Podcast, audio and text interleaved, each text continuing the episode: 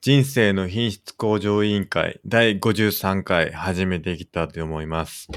えー私は、すけさん1984と申しまして、えー都内でですね、エンジニアをやっているものです。で、えー読書が好きで、いろんなど本を読んでるんですけど、最近は、100分で名著っていう、あの、NHK の E テレでやってる番組があるんですけど、まあ、25分で、1回25分で、えー4回で1冊、えー名著を紹介するっていうのがあって、それのバックナンバーが、えー本で出てるんですけど、結構薄い本でいろんな本が読めるっていうんで、えー結構読んでます。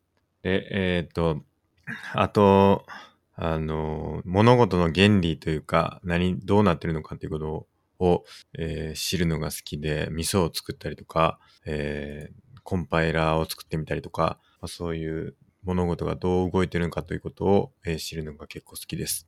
バイブルはですね、1日外出力班長となってますので、どうぞよろしくお願いします。はい、D マゴットです。えー関東でとある会社で会社員やってます。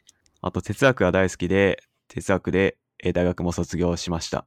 あと格闘技が大好きで、えーグラップリングっていう寝技の格闘技やってます。あと最近ゲームが大好きで、最近はリーグオブレジェンズっていうゲームとかやってます。よろしくお願いします。お願いします。はい、よろしくお願いします。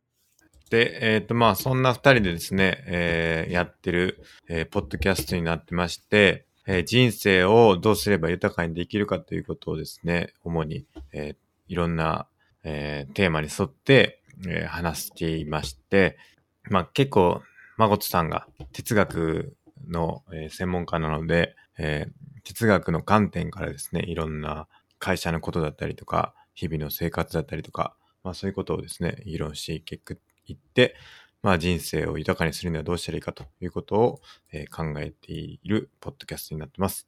で、えツイッター Twitter で、えーハッシュタグ、シャープ i q o l というですね、えーハッシュタグをつけてつぶやいていただければ、えーお便りとして、えー紹介させていただきたいなと思いますので、そちらもどしどし、えー投稿していただければと思います。で、えー、Twitter のアカウントはですね、えー IQOL2019 という、えーアカウントでやってますので、えーそちらもよければフォローしてください。で、えー公式サイトの方が scrapbox.io スラッシュ IQOL とえーいう公式サイトでやってますので、えーそちらもですね、えーと各回でどんな内容を話したかということの、えー詳細を、えー書いていますので、えーそちらに見ていただいてですね、まあ、そちらも見ていただいて、えー参考にしていただければと思います。以上ですかね。はい、じゃあ、えー恒例のですね、お便りコーナーの方に、えー行きたいと思うんですけれども、はい。お便りどうですかお便り、えー、っと、はい、ない。アットマークとかないですかアットマークツイート。マークついてもないですね、多分。本当ですかはい。ちょっと見ていただけますか。もう一回見ますよ。はい。えーっと、まあ、応募、あの、リツイートキャンペーンの話しますか、じゃあ、まず。そうっすね。リツイートキャンペーンに、えーっと、コメントをいただいてるっていうのがあるんで、はい。じゃあそれをリ。ツイートキャンペーンの話をし なるまほしょうど。。はい。 はい。じゃあ、お願いします。じゃあ、リツイートキャンペーン今やってまして、えー前回もちょっと話したんですけど、えーグラップリングの技術の DVD である、あの、ラクランジャイルスというですね、えー去年の ADCC っていう世界大会で3位に輝いた選手が解説している技術の DVD がありまして、それをえー1名様にプレゼントしようかなと、今企画をやっております。なるほど。はい。これはなんか僕ちょっと見たら、あの、8枚組ですか。そうです。8枚組です。まさかそんな多いと思わなかったんでびっくりしたんですけど、これまあツイートで写真載っけてるんですけど、これ1枚目2つ同じの並んでるんですけど、これ1つに4枚入ってて、もう1つに4枚入ってて、なるほど。はい、っていう感じなんですよね。これはどんな内容なんですか、その8枚っていうのは。これは、あの、ハーフガードっていうガードがあるんですけど、はい。えーで、それをどうやって破るかっていう技術ですね。うんなるほど、なるほど、はい。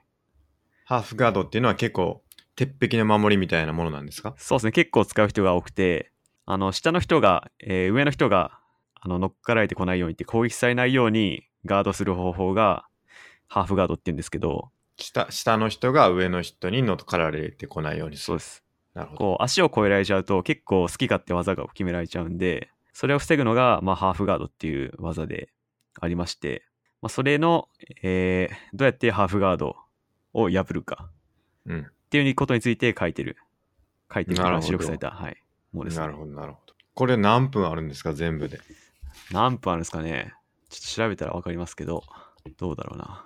まこさんは全部見たんですかいや、僕は全部は見てないですね。やっぱあ量が多くて、まこさんも持ってるんですよね。別で。そうう。ですね。はい。別に持ってます。なるほど。はい。はい。で、今回、これを提供いただいてて。そうです。勉強になりますか、やっぱり。絶対なると思いますね。なるほど。はい。えっ、ー、と、1、2、3、4、5。すごいっすね、これ。 え 16時間くらいあるかもしれない。めっちゃ長い。めちゃくちゃ長いね。そんな、これどういうことですかその一個のそれを破るのにも、そんなにいろんなやり方があるってことですかそれとも、どういうことですかそれは。そうですね。やっぱいろんなポジションがあったりするんで、そのハーフガードと一言言えども、まあ、それを全て解説してるのがうーん。これですね。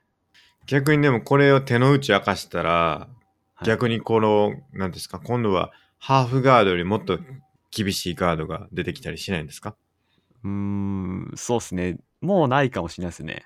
うーん。やっぱこのハーフガードの中でも、そのハーフガードを破ろうとしたら相手がまた違うことをしてきてみたいな、うん。この繰り返しになると思うんで、なるほど。はい。ハーフガード潰し返しみたいなことですかそうっす。まさに。なるほど。はい。カウンターがね、待ってるかもしれないんで、何でしたっけそういうのありましたよね。なんだろなんだっけなんなんとかの、なんとかっていう技を返してなんとかかんとかするっていう、なんかなかったでしたっけう。 ほなんとか返しみたいな。必殺技のなんとか返しのなんとか返しのなんとか返しみたいな。なかったでしたっけう。なんとか返しはなんとか返し。 まあ、柔道で内股を透かして投げるって技ありますね。なるほど。はい。なんかそういうのあった気するんですけどね。テニスの王子様とかでなかったでしたっけテニスの王子様。 それは聞いたことないですね。ていうか、読んだことないですね、私。テいニスや、の王子様。僕もそんなに知らないんですけど、はい。なんか、なんかのこう、忘れちゃったな。なんか、なんかコピペか画像かでなんかあった気するんですけどね。ほう。忘れちゃったな。ななんだろうな。まあ、ちょっと、また、なんかあった気がするんですけど、はいちょっと忘れちゃったんで、またなんか、もし分かったら教えてください。まあでも多分これの DVD をマスターすれば、まあ、どんな人のハーフガードも破れるようになりま、なると思いますよ。なるほど、すごいですね。間違いなく。ハーフガードを破ればもう勝ちなんですか、ほぼ。いや、そうとはいかないですね。そういうわけでもない。やっぱいろんなポジションがある中の一つでしかないんで、ハーフガードは。うーん。まあ、そこまで持ってけばもう勝ちになるかもしれないです。なるほど、なるほど。はい。うん。ということでですね、これやってまして、はい。まあ、リツイートキャンペーンってことで、あ、これ今、今来たんじゃない 今一通きましたね。今、今ちょうど来たよ。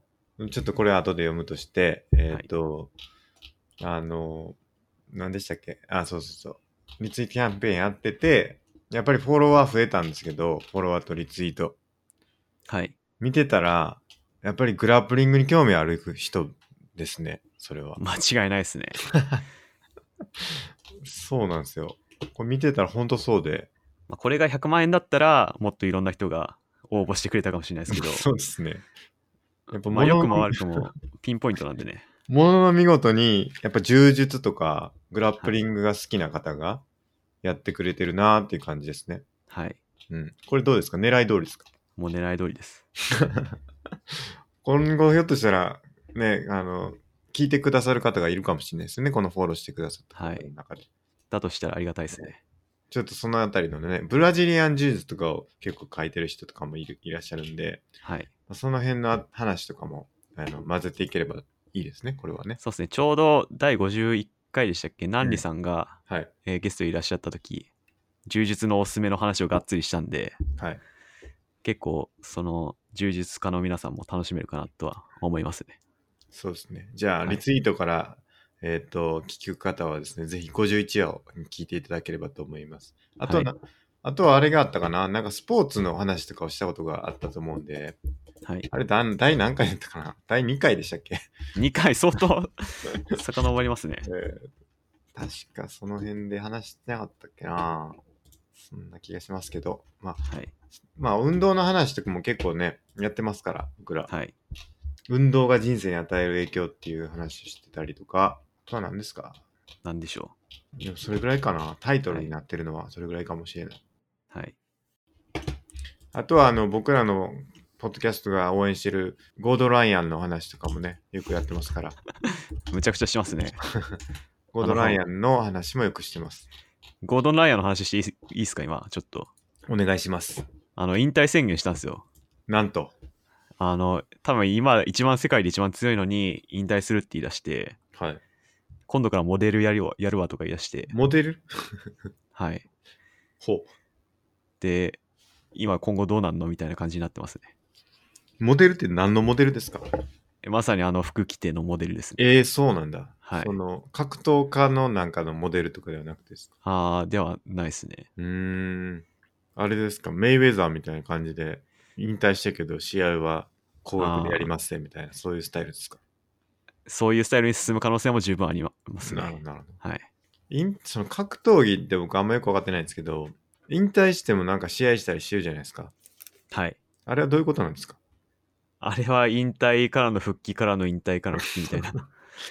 その試合に出たら復帰なんですかそれその引退状態で試合に出るってことはありえないことなんですかまあ、だいぶそこら辺明確になってないですね、定う義が。ーんなるほど。引退と言いつつ、エキシビションに出てみたいな、うんいうこともまあありえますし、うーん。あと、大仁田敦みたいに引退復帰を山ほど繰り返す人もい ますし、い何回やったんですかや、もうわかんないです。数えきれないほどやってると思います。そうなんだ。はい。そんなにモニターつ。7回目の現役復帰って書いてるな。 ですよね。そうなんだ。いや、引退するする詐欺じゃないですか。するする。まあ、一応して、また帰ってきて、して、また帰ってきてみたい な。はいはい。はい。あれっすね、なんか、あの、バンドの、はあいの、。解散、はい、再結成みたいなのと結構似てそうま。ですすね。モトリー・クルーも最近、また再結成しましたかね、確か。誰ですかあのー、モトリー・クルーっていう結構有名なアメリカのヘビーメタルのバンドがいて、うーん。ちょっと前な、前の時代なんですけど、あのー、なんか2015年に確か活動終了って言ったのに、比較的最近やっぱ復活って言い出 して、おふ再結成か、みたいな。なるほど、なるほど。はい。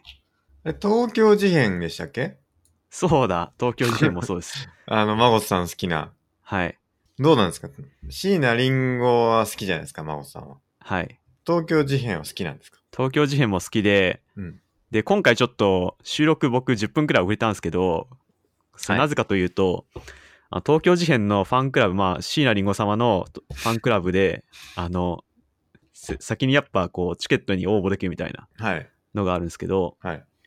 それでやっぱ最近転売対策で、うんうん。あの、電話と、あと、S、SMS が使える電話番号が、えー携帯が、スマホがなきゃ、あの、応募できないっていうルールになってて、うんうん僕今まで2台持ちで、はいはい。あの、スマホがデータ専用だったんですよ。はいはいはい。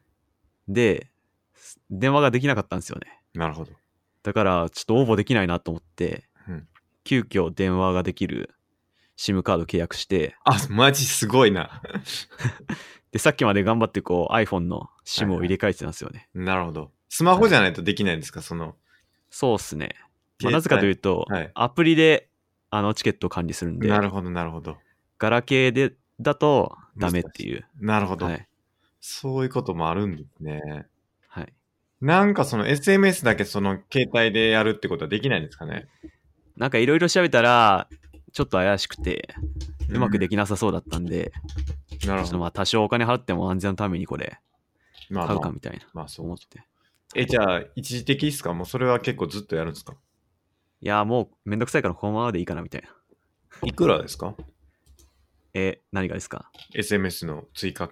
あ、追追加加契で約月500円くらい上がりま、ますあまあ、じゃあ、まあ全然。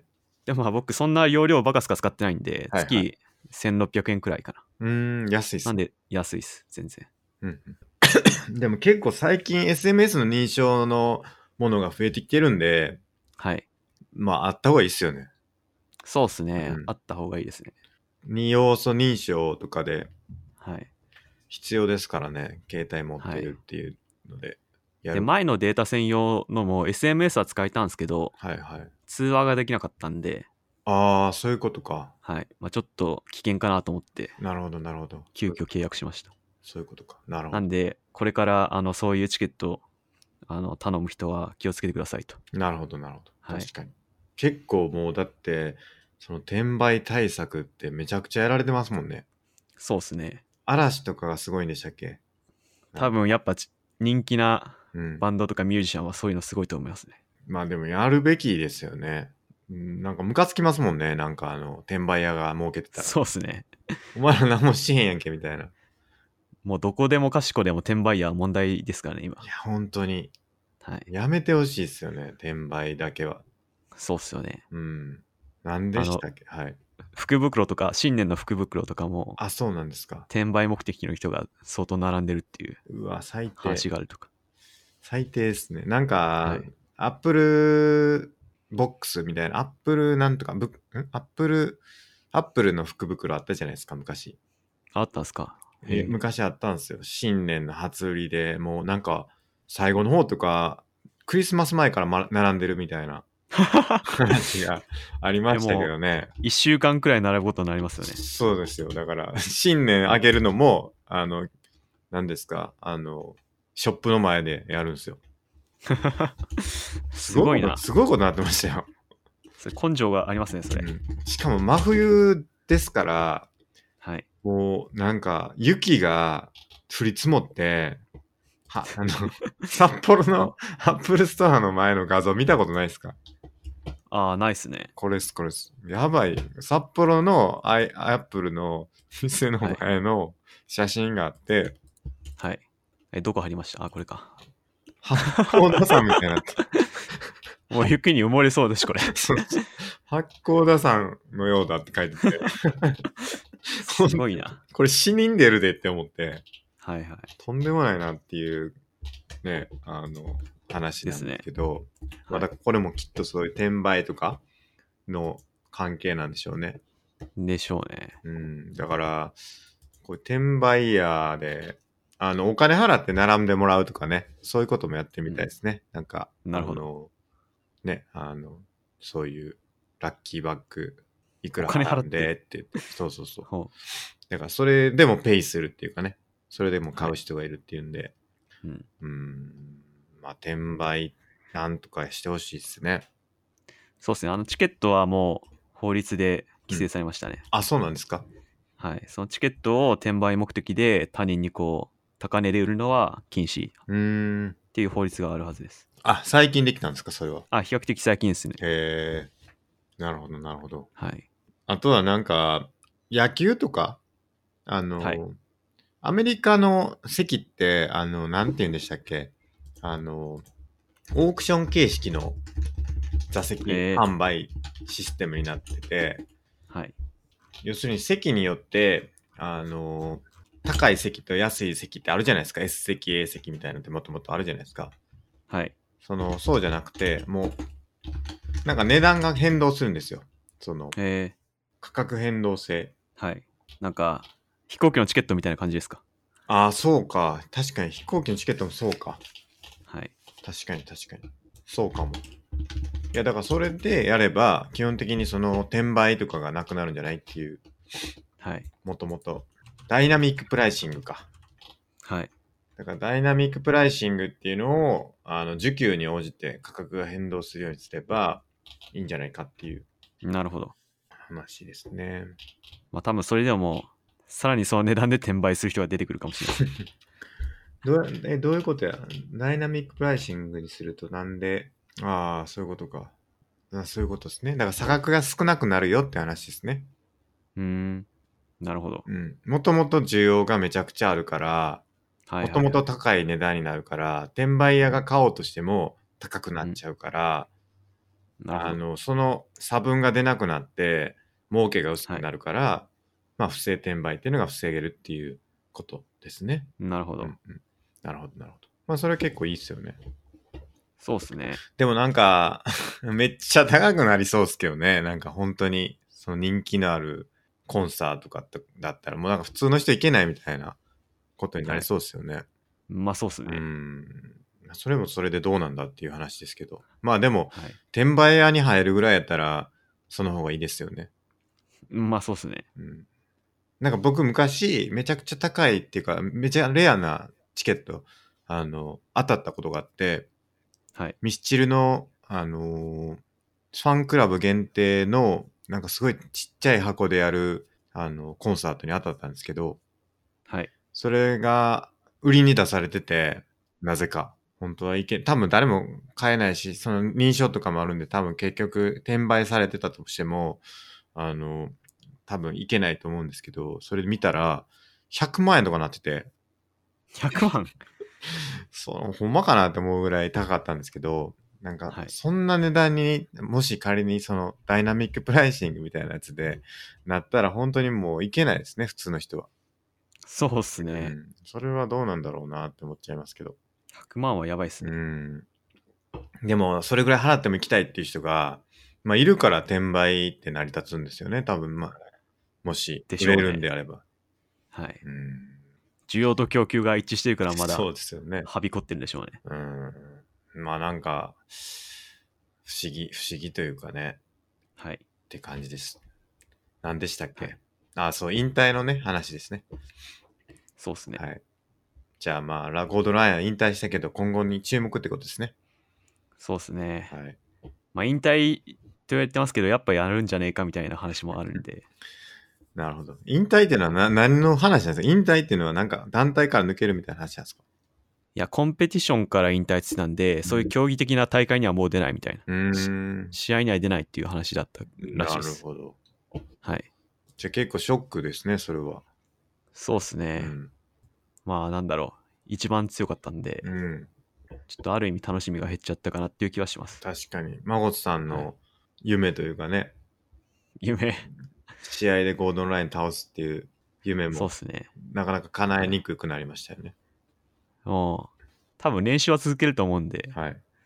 そこ殴り込むしかないですね。確かに。エキシビジョンで、はい 厳しいよ。そうですね。ねやるしかない。ということで、リツイートキャンペーンまだやってますね。25日まででしたっけはい。ぜひ、あの、リツイートフォローですね。はいお。願いしますと。はい。よろしくお願いします。僕らもやりますか前澤さんみたいに、あの、当たってもいりませんっていうやつ。なんすか、それ。なんかあったんですよ。前澤さんのやつで、あの、実験的な、なんか、何ですか、あの、100万円あげるってやつ、実験、社会実験みたいな側面があるみたいなことを、あー、言前って澤まさしんた言ってね。て、はい。その実験に参加したいから、リツイートはするけど、えー当選候補から外してくださいみたいな、あの、ハッシュタグがあって、え、どういうことですかそれお金もらわないと成立しないんじゃないですかあだから、その、まあ、要は告知っていう意味で、あの、協力するっていうあ意味だと思うんですけど。単に広めるだけでですよってことですそうかです。はいはいはいはい。それもウェルカムです。そうですね。なんはで、いだから なかなかグラップリングの DVD もらったら申し訳ないなっていう気持ちがある人がいるかもしれないんで、はい。なんかそういう人はですね、あの、その旨を書いてリツイートしていただければ、はいあの、まあ、グラップリングに興味がある方に、あの、プレゼントす行き渡るんで、まあ、そういうのも。そうですね。万が一当たってもうんパスって言えば、はい、そうです。また抽選するんで。そうです、そうです。この人数なんでね、あの、すぐ、あの、全部フォローできると思うんで、はい。ねぜひ、ぜひぜひですね、あの、いろんなリツイートをしていただければと思います。はい。じゃあ、えっ、と、この話をしているときにですね、ちょうどあの、コメントというかお便りが来ましたんで、これちょっと行きましょう。はい。じゃあ、すけさんお願いできますあ、か。わかりました。じゃあ、はい行。きますね。えー、51回、51回に対する、えーお便りで、今回から、えーコメントいただけるっていうことですかね、これはね、最初の。はい。ありがとうございます。ぜひぜひ、あの、コメントしていただけると嬉しいです。はい。で、えっ、と、一つ目が、自己目的化された行動なのに目的がないっていうのは、意味がないと感じてやめたことがあるが、楽しむことが目的以上に重要と再認識。二つ目いきますか。子供の心、イコール好奇心と理解。は三い。つ目、えー人を笑かせたい欲求は承認欲求と思っていたが、相手の幸せの寄与が目的と思い始めていますと。これ一つ目ちょっと難しいな。えーっと、んああ、そういうことですね。ああ、目的がない中で、えー自己目的化されてやってる行動で目的がないっていうのは意味がないんじゃないかって思ってたけど、まあ、楽しむっていうことが目的以上に重要なんじゃないかってことを再認識されたってことですね。これ言ってた話ですね、51回で。そうですね、あの、それ何の意味があんのとは思わずにってことですね。そうですよね。はい。やっぱ楽しむってことが大事だよっていう、その、まあなんか、まあ、あのー子供の心、幼子のようにですね、はい。やっていくっていうのが大事なんじゃないかってことですね。ニーチェはのい。話ですね。はい。どうですかまあ、その通りですね。 もう楽しむこと、それが、えー、なんだろう。やること自体が目的っていうのがうん大事っていうか、うん、それがゴール地点ってことですね。うん。はい。なん、そうですよね。これほんとそうなんですよね。はい。何もできなくなるんですよ。結局意味がないんじゃないかって思っちゃうと。なんか、すごく狭くなっていくと思うんですよ。これやって何になるんだろうとかって思うことが多くなればなるほど、うん多くなればなるほどっていうか、それを考えれば考えるほど、意味のないことの方が多いと思うんですよね。まあ、スケさん的にはそうなってきますよそうね。だから、それ考えると、本当にやれることめっちゃ少なくなるから、あんま良くないなって僕は思いますね。僕はそうなっちゃってるけど。なるほど。うんまあ、そうですね。うんこれやって何になるんやろっていうのは、結構危険な考え方。目的ばっかり考えるっていうのは結構危険な考え方なんかなって思う思うんですけどね。なかなかはついい。ついやっちゃいがちですね。うん、そうですね。うんなんで、まあ、気をつけないとなって思ってます。はい。はでい。最後の「人を笑かせたい欲求は承認欲求と思ったけれど」っていうのは確かにそうっすよねなんかし承認欲求っぽいですよねあえ、スケさん的にはどうなんですかわら その承認欲求から、人を笑かせたいはい。欲求がどっから来るかってことですよねはい。どっから来るかって考えたことなかったな確かあのナンリさんが相手のことをなんか自分が相手に笑ってほしいっていうことなんだけどそれをやっていくと結果的に相手にめちゃ興味がある人みたいになるみたいな話をしてたと思うんですけどはい。結果それは相手の幸せにつながるよねっていう話かもしれないですね。でもね。ってことですよね。で、僕はじゃあどうかっていうと、なんで笑かせたんやろな。なんでなんですかね。これはね、うん、なんかちょっと違うんですよね。笑かせたいっていうのは。期待を超えたいっていうのが結構ち近いと思ってて。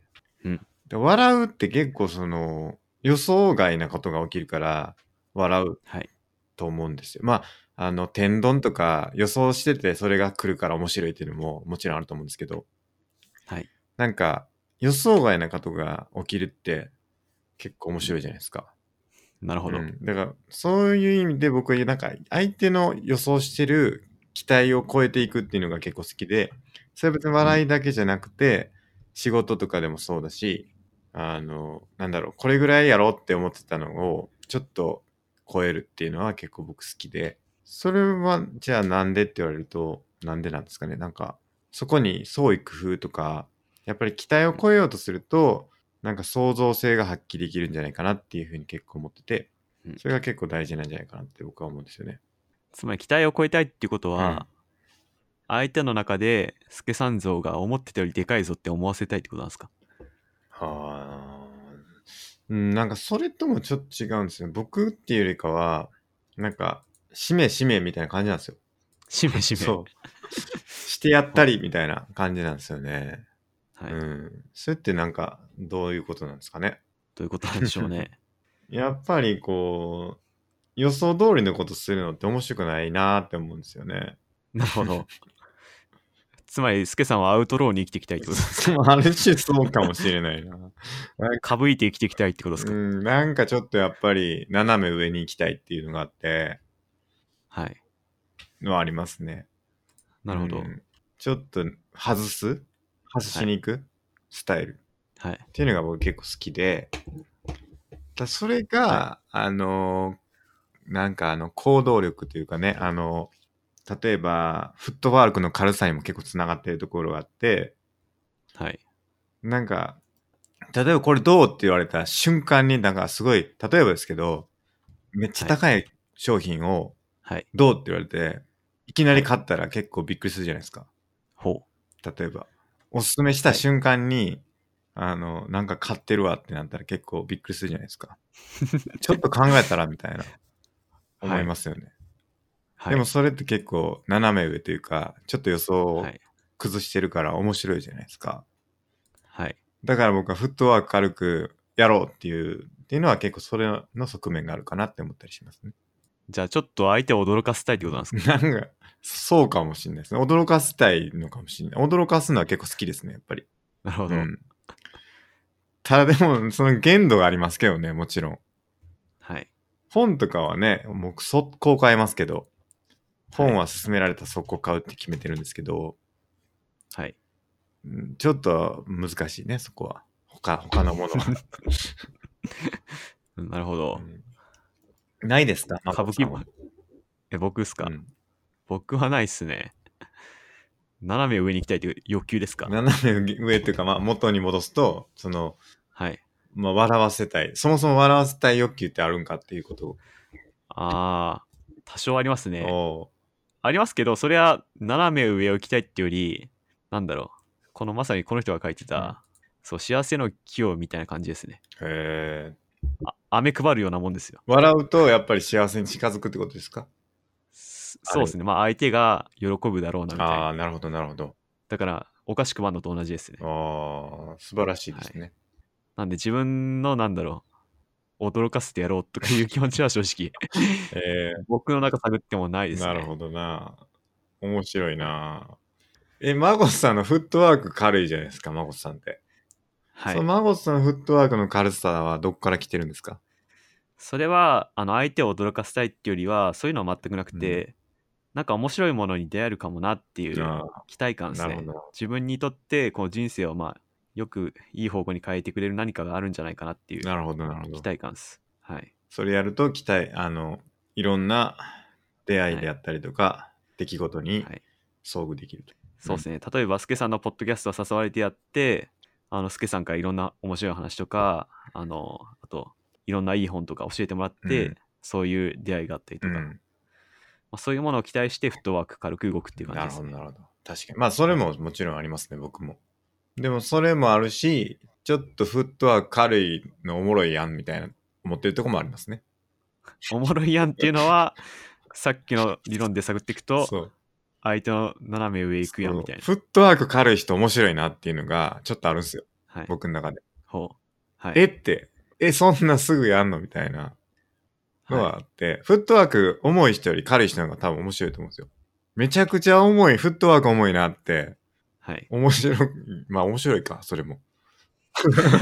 ええ面白いなみたいな。なんでそんなフットワーク重いみたいな人って見たことあります、、いや、そこまで驚く人の人は ほん驚くほどフットワーク重い人ってどんな人なんやろな。いないっすね。そんなもう重い。それこそひ引きこもりじゃないですか、それ。ああ、でもちょっとフットワーク重いともちょっと違いますもんね、それは。はい。まあ、何誘っても来ないとか、何誘ってもの乗ってこないって感じですよね。うん、うん、そうっすね。確かに。ちょっとやってみたらいいやんっていうこと。まあでもそれもあれか、あの、前にちょっと話した、ちょっと考えたら別れると一緒なのかもしれないですね。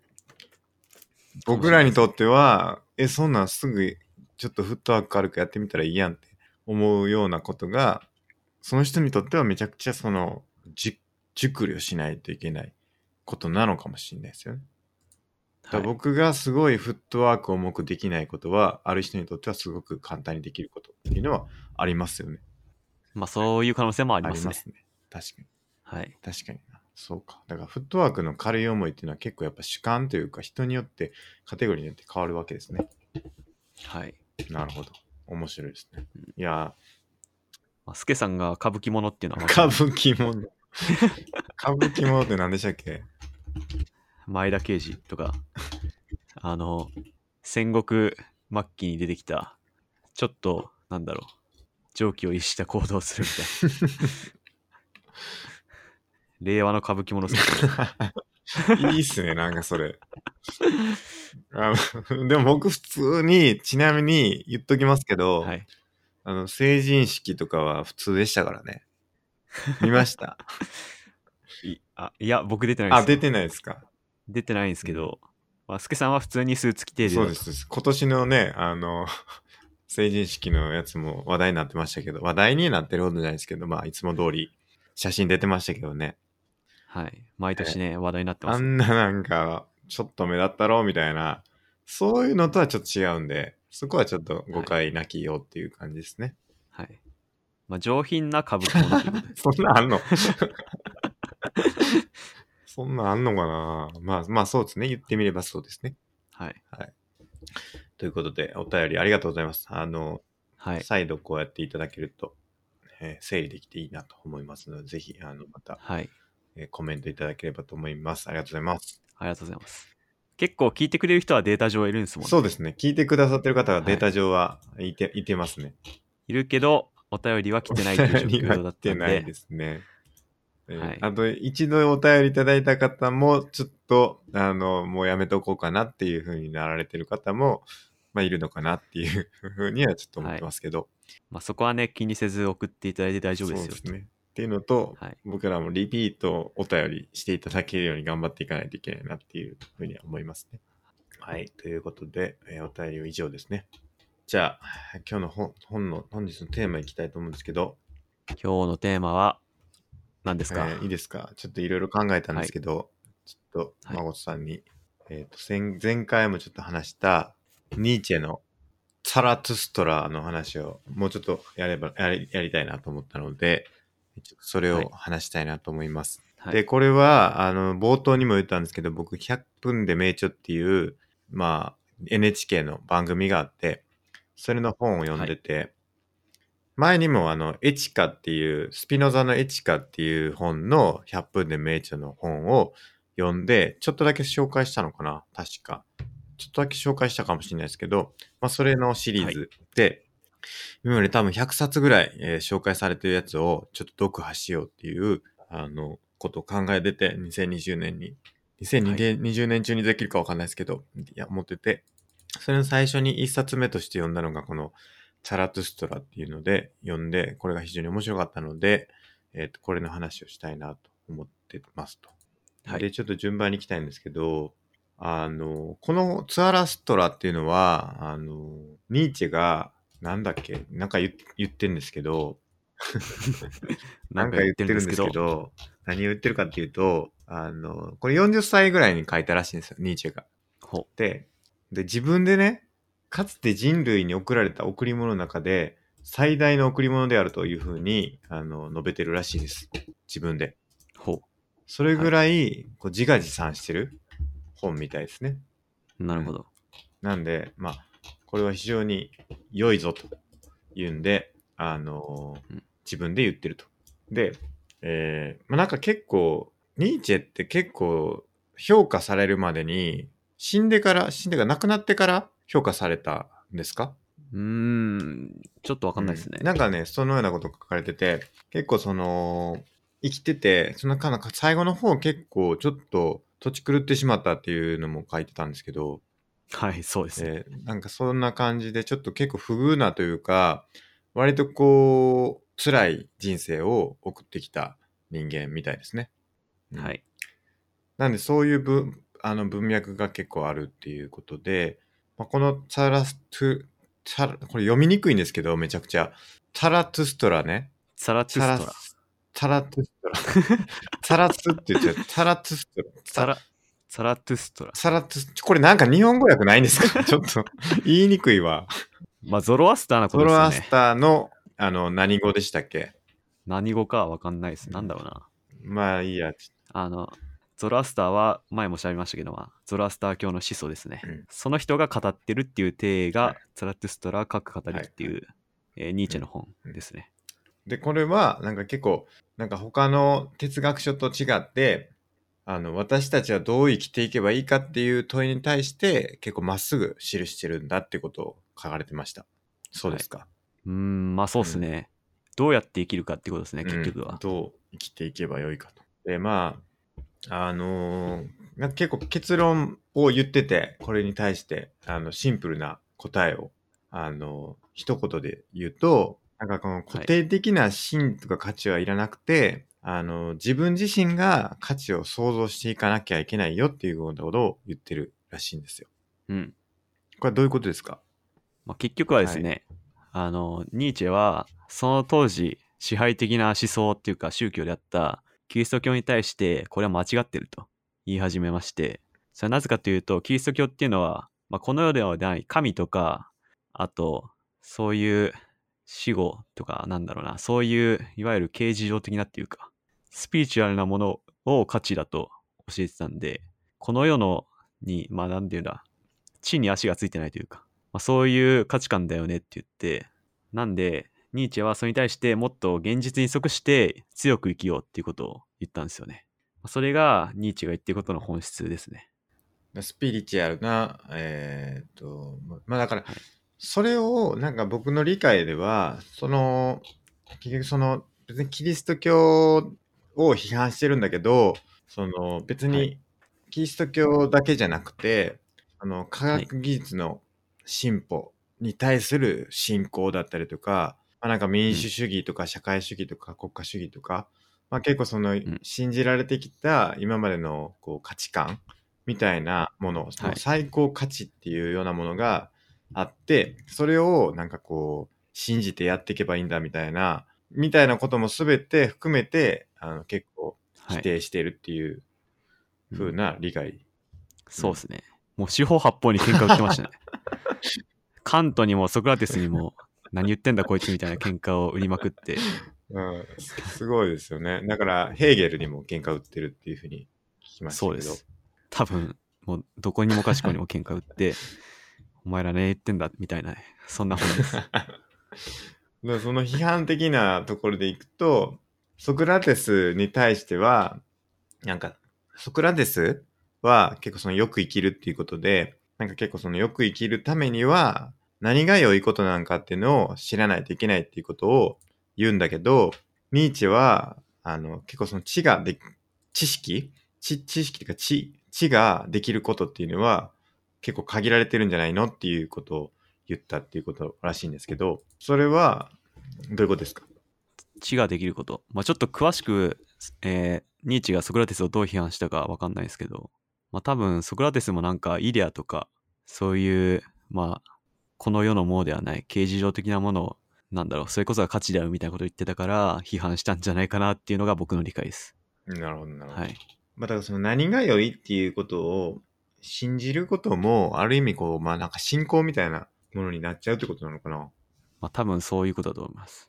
まあイデア、プラトンのイデアもそれに近いってことですよね。なんか知ってるよって話でしてね。そうですね。多分。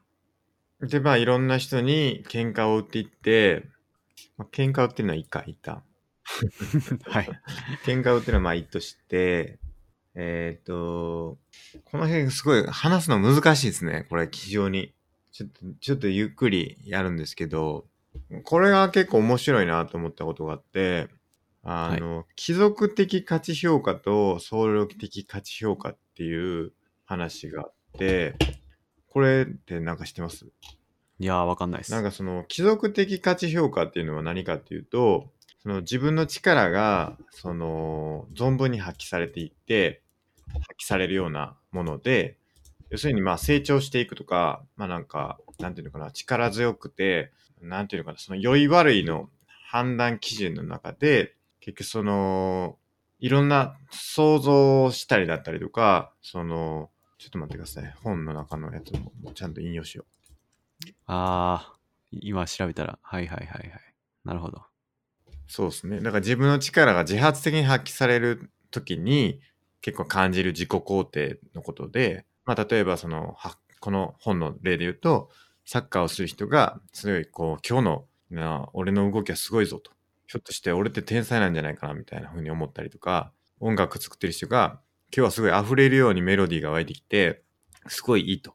でその自分からすごい力が発揮できていて気持ちよくなって自己陶酔するようなまあ、そういうのが、あの、まあ、貴族的価値評価の一つで、まあ、結構その力強いような、えーものになってるんだけど、ものですと。で、はい。逆逆にというかその総量的価値評価っていうのはあのあくまで、その自分が気持ちいいとかそういうんじゃなくて、神から見て正しいこと。なんで、悪っていうのは神から見て悪いことで、神から見て正しいかどうかによって決まる価値、えー評価っていうのがあって、これはすごいあの、ニーチェが、あの、良くないと。良くないとというか、その、神による評価っていうのでやっちゃうと、それは結構その、結局キリスト教批判の話につながるんですけど、結構ルサンチマンっていうのが隠されてしまっているということを、あの、言ってて、あの、前もちょっと話したと思うんですけど、ルサンチマンの話をした時に言ったと思うんですけど、結局何をやってたかっていうと、その、まあ、抑圧されてて、あの、貧しい、その人たちっていうのが、その権力とか富を持つ人たちに、まあ、抑圧されてて、でも、現実には彼らには勝てないという世界観の中で、まあ、結構その、いやでも、うちらの方がちゃんと生きてるし、あの、その、天国に行けるのは我々私たちなんだみたいな、神に評価されない自分たちなんだみたいなことを思うことで、その、天国での、あの、なんだろう、自分たちの、あの、救われるみたいなことを、あの、まあ、ルサンチマンの、あの、なんて、なんですかね、その、あの、解消として、キリスト教っていうのを生み出したんだみたいなことを言ってるっていうのが、この、あの、ソウル的価値評価の話が出てくると。はい。うん。なるほど。僕はよくわかります。わかる。まはあ、い例えると、格闘技で強い人がいて、勝って、いや、俺強え、めっちゃ強え、最高って思うのは規則的ってことですよね。そうです。で、それに対して負けた方が、いやいや、自分はこれだけ頑張って努力して、まあ、このチャレンジしたことが、実は本当に価値があることなんだ、みたいなことを思うのが、ルサンチマンからあの発生した僧侶的価値ってことですよね。そうです、そうです。で、キリスト教は、そのまさに力がない、えーうん方が、いや、実は俺たちの方がすげえからみたいなことを考えたっていうのが、ニーチェの指摘ってことですよね。そうです、そうです。で、これの、じゃあ何が良くないのっていう話なんですけど、はいこれ、これやると何がほんまに良くないんだっていうことを言ってて、要するに、まあ、その、まあ、要はルサンチマンってなんで良くないんかっていう話だと思うんですけど、ある意味で。で、その神様に従う人間、まあ、要はルサンチマンがっていうと神、神がなんで、神を信じる世界とか何が良くないのかっていうことを言ってるのが多分その神様に従う人間っていうのはそのひたすら良いことしかしなくてまあなんか正しい掟とかが決まってるから結構その創造的な思考とか実験っていうのはあの禁止されて、まあ、心清く生きることばかりが目指されて、それから生まれるのはすごい無難な善人だけしかなくて、はい結局その挑戦とかチャレンジとかをやらないから、そのうん貴族的な自発的にこうた、ま、いろんなことを試して、あの、作り出そうっていう創造性っていうのが本来あるはずなのに、はい。そういうことが結構良いことをやろうとすると、そういうのはちょっとやめましょうみたいな、あの価値観になってしまうところがあって、はい。それによって結構その、そういう創造性っていうのを結構うん抑圧してしまうんじゃないかってことが結構その良くないことだというふうに言ってるという話があるみたいなでるすほね。ど。うんポリコレの話ですかね。 確かにそうかもしれない ですね。ちょっと面白い映画これ作ろうかなと思ったら、いや、それポリコレ的にアウトだからみたいな。はいはいはい創造性が抑圧されてしまうと。うん。それそうかもしれないですね。だから、なんか要は、良い悪いの価値判断っていうのが、その、規定されすぎてしまうってことですよね。そうっすね。ある種で。うんはい。今までその、だからキリスト教っていうものが、まあだから、あった時は、その聖書に書かれているものが絶対的なもので、それから歯向くようなことはやめましょうっていう価値観があったら、なんかそこ自体がその創造性から、まあ、発揮できないことにつながるというのがあって、これ多分科学とかの、あの話、科学的な進歩っていうのも、まあそういったところから生まれてるよねみたいな話があると思うんですけど、例えば、まあなんか、なんか科学的にこう、おかしくないみたいな話を、まあなんかその出てきた時、時も、いやではそれはでも神様が言ってるのがそうですよみたいなことに対して歯向かったりすると、あの、お前何やってるんだって言って断罪されてしまって、結構その科学的な進歩っていうのが阻害されて、まあ、創造性が発揮できなくなるみたいなのも、まあ、その一種ですよね、多分。ああ、ガリレオ・ガリレイうんうん。まさに地球は、それでも回ってるって。そうっすよね。はいだ。からやっぱ、うん、それは、キリスト教的にダメですみたいそうそうそう。な。はだい。からそういうことが起きると結局そのあの生み出したりとか創造的なことをやるっていうのがうん阻害されてしまって、あのまあ良くないとはい。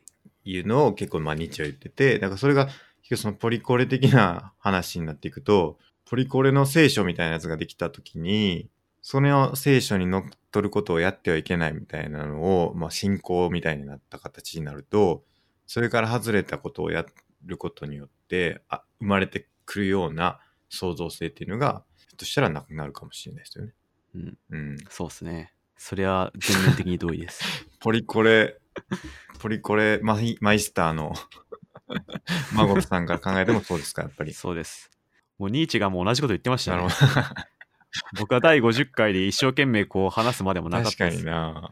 だからニーチェっていうのは、やっぱりその価値とか、その、やっぱりこう、いろんなことをやっていかないといけないっていうのが、結構、まあなんか根本の考え方としてあるってことですね。うん。はい。だから、うん、こううまく説明できないですけど、はい。うんルサンチマンっていうのに、あのーえっ、と、ルサンチマンっていうのは、妬みとかそういう意味ですね。はい。なんで自分はみたいなこともそうかもしれないけど、あいつはなんであんなうまいことやっとんのに自分はみたいなのそうかもしれないですけど、まあ、それを、えっ、と、やっちゃうと、その結構自分を腐らせてしまって、あの、喜びを求めて、その喜びに向かっていくような力っていうのが失われてしまうと。で、あとはその主体的に自分の人生を生きるっていうことが結構大事なんだけれど、それっていうのがうす失われてしまう。まあだから、まあ、能動的に生きてたりとか、あの、結構その、そういうところになりがちですよね、多分。はい。だから、何かを信じると、難しいな、で も。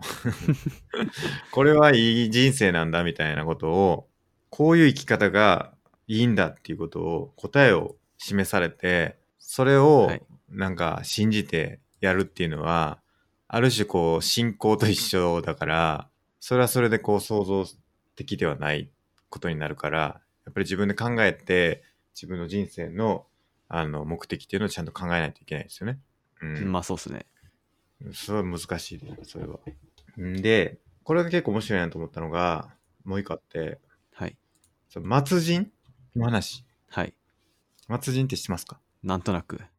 何でしたっけその最も軽蔑すべき人間のことを言ってるらしいんですけど、その人は何かというと、その憧れを持たなくて、その安楽を第一とする人って言って、言ってて、うん、なんか、あの、憧れも想像もせずに、あの、健康に気を配って、労働も慰みの程度にして、平等で貧しくもとんでもおらず、煩わしいことは全て避けて、安楽を唯一の価値とする人間たちっていうのが結構良くないよっていうことを言ってて、これは要は何も挑戦せんともう睡眠だけしてるみたいな、僕のなんかちょっと価値観に近いんですけど、これが良くないよっていうふうなことを言ってて、これはちょっと困ったなというふうに僕は思ってて、きっと安楽を第一とするっていうことは良くないよっていうふうに言ってるんですね。つまり挑戦しろってことなん挑ですか戦とかで、その、だからよ創造性を発揮しないといけないってことが結構大事な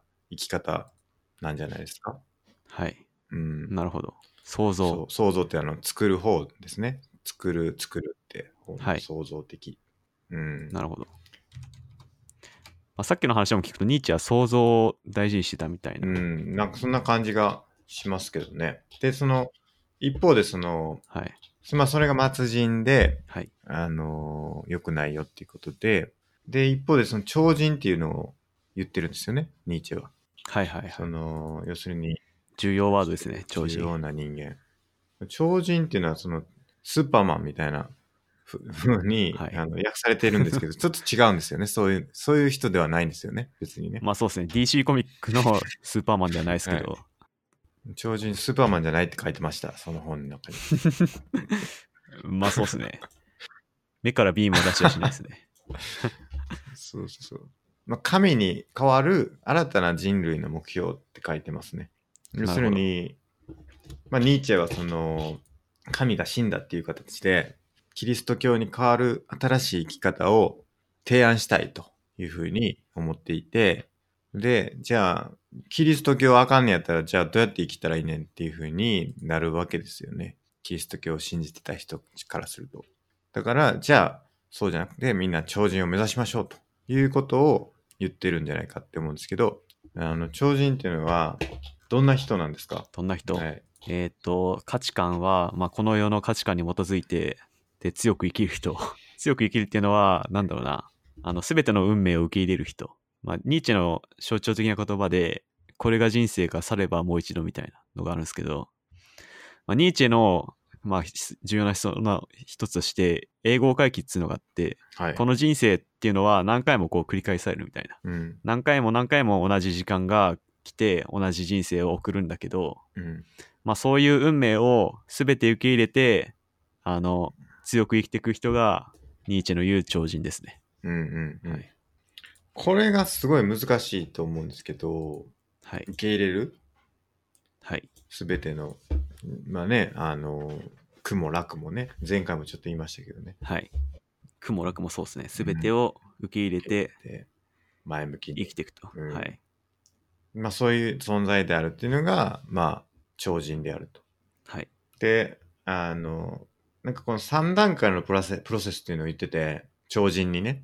その、はいその超人へのプロセスっていうのは、結構その、ニーチェ自身はそんなに示してなくて、結局、自分で見つけることが大事ですよっていうことを言ってて、まあさっきもちょっと言ったんですけど、結局、あのー何かその絶対的な目標みたいなのを作ってしまう。こういう人が超人ですよって言って、で、それをみんななろうって言ってややっちゃうと、それは結局神と一緒なんですよね。だから結局、絶対的にこれが素晴らしいものだっていうことをやっちゃうと、みんなそこに盲目的にそこで行っちゃって、その特に何も考えずに、あの、そこを目指すっていうのは、そこには創造性がなくて、結局、楽だからそういうふうに目指してるだけみたいになっちゃうから、それはそれで良くないというんで、まあ、超人へのプロセスっていうのは特に示してないんだけど、ヒントとして、その3段階のプロセスっていうのを一応示してて、それがそのラクダ、獅子、幼子っていうその3段階のあのことを言ってるらしいんですけど、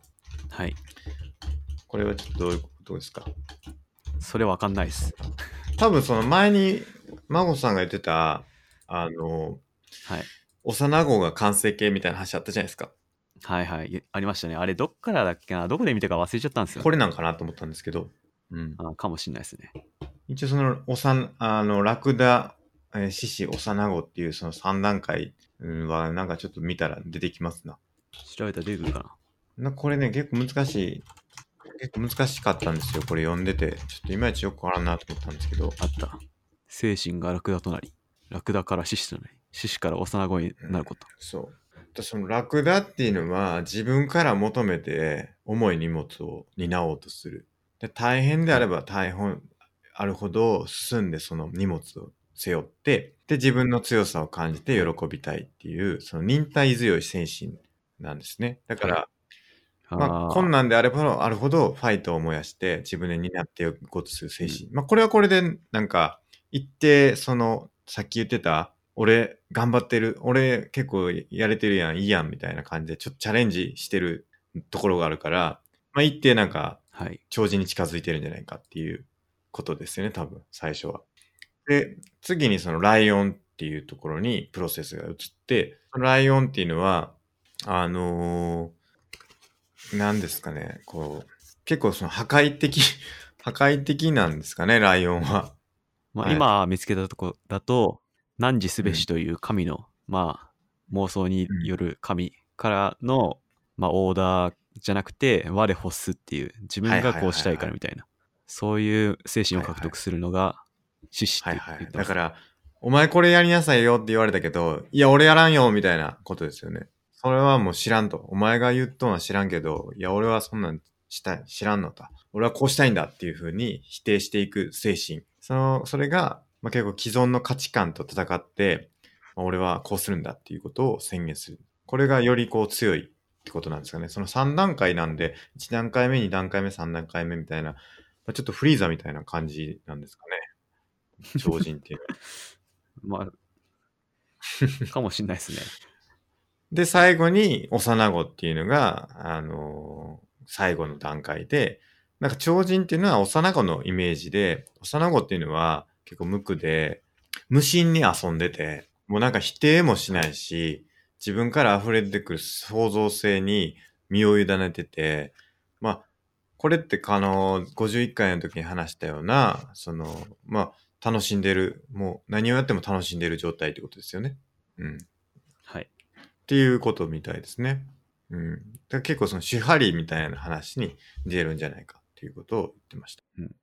手張りってなんすかあ、の、手張りってあるじゃないですか。何でしたっけあの、まず、その、はい師匠の言うことをしっかり聞いてあーあーあー、はいはいはいはいはい、はい。守ると。で、その次はいはいはにそれを破るとうん。で、最後に離れて自分の、えー自分なりの、えー技を極めるみたいな。まあだからそれに近いんじゃないかっていう。だから要はラクダみたいにしっかり荷物を背負って、はい。あの、チャレンジしていって。今度は言われたことはちょっと破って、いや違うと。自分なりのものを作って。で、最後は、あの楽しんで生きていくってことです。まあ、ちょっと思ったのが、今、スケさんはラクダですね。ラクダかな何時すべしをもうずっ と取り憑かれてる気がしますよ。ゲームしたらこれ何の意味なんだろうなって何時すべしがちょっと取り憑かれてて我欲すはちょっとまだ見えて ない感じがしま確すかね。にね。我欲す状態ちょっと目指さないといけないですね。はい、うん。だから、まあでも、あの、少なくとも末人ではないのかなって思いました。少なくとも、あの、安楽を第一とする。はい確かにでも安楽を目指してるんですけど、僕は。でもやっぱりそれは、あのー僕の中ではあまり認められないというか、うんそれは違うというふうに思ってて、だからその、チャレンジしていこうっていうふうに結構思ってるから、まあ、末人には陥ってないのかなと思ってます。なるほどう。んだから、あるがままっていう話がありましたけど、はい、だから人間っていうのは、だからニーチェっていうのは、どうなんですか人間っていうのはその、もともとそのチャレンジしていくとか、想像力を発揮するとか、そういうことを持ってるもんなんだってことを思ってて、それに従って生きていくことが結構あり、ありのままの自分を、うん、投影してるもんなんだみたいなことを言う言ってるんですかねわかんないけど。なるほど。うんまあでもはい。ぼ僕らがよく言ってるありのままとかはい。何がしたいかを考えるべしみたいなうん。自分がっうん。ていうのはある意味ニーチェ的ですよね。そうです獅ね。子からみたいなね。うん。我欲すを探して、そうですね。はい、確かにで。そこから創造性を出しましょうみたいな。うん。だ我欲すは結構僕あるんですけど、だ我欲すあるんですよ。僕はあるけど、けどゲームしてるときは、何時すべすが、あの、ちらついてるんじゃないですか。うん、いや、我欲すの方、うん、難しいな。ゲームっていうのは、我欲すの領域に入ってないってだけなんですよね。と言いますと、その、だから、見えてないんですよ。うん。見えてないゲームから方。得られることっていうのが見えてないんですよ。だから、ただ単に、その、結局、能動的になってない。その主体的に生きられてないってこと。そのゲームに生きられてるってことなんですよ。だかなら、主体的になれてないから良くないんですね。主体的なるにほ楽しめて、その欲する状態になれてないから、うん、はい。なんか安楽になっちゃってるんですよ。ゲームっていうのがね。ある意味で。はいそんな難しく考えなくていいんじゃないと思いますけ ど。あの、あ の結局その、絶対に、うん、そうですね、創造性を発揮できると思います。ゲームやっててもね。うん。なんだけど、そうなってないっていうのは、良くないんじゃないかなって思ってて、はい結局、多分その、マゴットさんとかは、例えばゲームやってて、e スポーツとか、例えばね、はい。格闘ゲームとかやってて、はい。俺強いなとか、そのももっとこうやったら上手くなるんじゃないかとか、結構考えながら主体的に取り組めてると思うんですけど、僕の場合はなんかもうただ単にまん漫然とこうゲームをやってるっていう。漫然と。漫然とゲームをしてて、はいそこにはもう何の創造性もないわけですよ。頑張ってもないし、もうただもうなんかあるからやってるみたいな。はい。これやりなさいよみたいなこと言われて、逆に言うとそのラクダみたいな感じでやってるわけですよ。ラクダ僕は。ええはい。で、そうじゃなくて、こう、いや、俺はこうやるんだみたいな。みんながこのやり方いえ推奨してるけど、いや違うぞと。このやり方は違うんだみたいなことで、あの、例えばその、違う方法論を試したりとか、まあ、LOL っていうか、そのリーグオブレジェンズとかっていうと、あの、最新のメタに従わずに、はい。あの、俺だけのメタを想像するんだみたいな形ではい、プレイするとか、まあそういうのもなんかある種想像性を発揮できてると思うんですけど、まあなんかそういう形でやれてるうん状態にはなってないんじゃないかななっるてほど思います。あすけさんの我欲すが、まだ曖昧なのかなって僕は思ってるんですけど、うん、まあはい確かにね。確かに。まあ、すけさんはある時ゲームがしたいと思いつつやっても、これ何になるんやっけと思って疑問持っちゃって、結局何欲してるんだっけみたいになってるんじゃないかなみたいな。そう、だからそれって多分視野がすごい狭いだけだと思うんですよね。はい。結局。はい。だから、あのー例えばだから、絵画とか見たりとか、はいもうな、何、何なんこれみたいな感じなんですけど、僕からしたら。はい。でも、それってもったいないと思うんで、なんか、ちゃんとそこを理解していきたいなと思いますけどね。ついついそうね、あの、これなんて何なんだろうって思っちゃいがちだから、はそれは多分、主体的に取り組めてないからっていうのはあるんでしょうね。うん。ゲームにね。はうい。ん本気になってないっていうかね。本気。うん。本気本か気でちゃんと取り組まないと良くないよとはい。いうことかな。まあ、我欲すが明確になれば本気で取り組めるはずですからね。もう夢中になってやってるはずですから。それがまあ幼顔なのかな。そうっすね。多分何も考えずにやるわけですよ。それもどうなんかな ちょっと難しいな。これちょっとラクダと、はいやっぱりこの、獅子と幼子のこの辺はちょっともうちょっと勉強しないとわからんな。ちょっと僕も獅子と幼子の、あの違いはよくわかんないですねちょ。っとその辺もうちょっと、あの、真帆さんに補足説明をまはたい。ちょっとやってもらいたいですね。うんはい。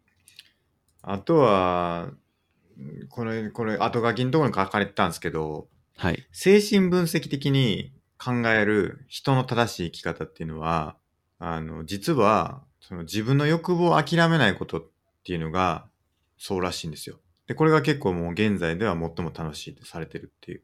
これ結構、なかなか面白いなって。その自分の欲望を諦めないって、なかなか面白いですね。我欲すを諦めないってことですね。うんこれなんか、ストアとかで言うとちょっと結構否定されるんじゃないかなと思うんですけ ど、えー欲にまみれるなと。あの、稲森和夫に怒られるんじゃないかなと思うんですけ ど、どうですかいや、怒られるでしょ うね。樽を知るってことじゃないですか、ねえーそうそう。欲まみれですから、これ。この辺はちょっと稲森和夫に聞いてみたいですけどねまあ、。でも、ニーチェが肯定するのはそういう感じですね。まさに貴族的なんで、欲まみれ、強さまみれ。そういうのがニーチェの肯定するところ。はいはい。いまあだからニーチェっていうのはそういう生き方っていうのを推奨したはい。というかね、あの、そういうふうに生きてきたっていうんで、まあこれが一つ、まあ、あの、まあいろんな人を否定して、ヘーゲル否定して、はい。ね、ソクラテス否定して、はい。キリスト教否定して、まああらゆる人を批判してやっていってるっていうんでね、はい。あの、この辺はもうちょっと深掘っていかないと、他のね、一方的な立場じゃなくて、はい。他の立場からじゃあ見たらどうなんだっていう話があるありますよね。はい多分この後の時代でニーチェを否定してる人もいるんでしょうから、いたっけないないですかうーん。ちょっとパッと思いつかないかもしれないですね。うん、はいなるほど。まあなんかその辺でちょっと対立的に見ていけたらなと思いますけど、はいうん。まあ、ニーチェっていうのはだから結論で言うと、あの、チャレンジチャレンジですかね。 大丈夫かなこんなこと言って。 まあ、強く生きてチャレンジするみたいな感じかもしれないですね。ね、想像力を発揮してはい強く生きて、はい。とにかく、あのーね、良くないのはニヒリズムに陥ることだってことですね。ほう。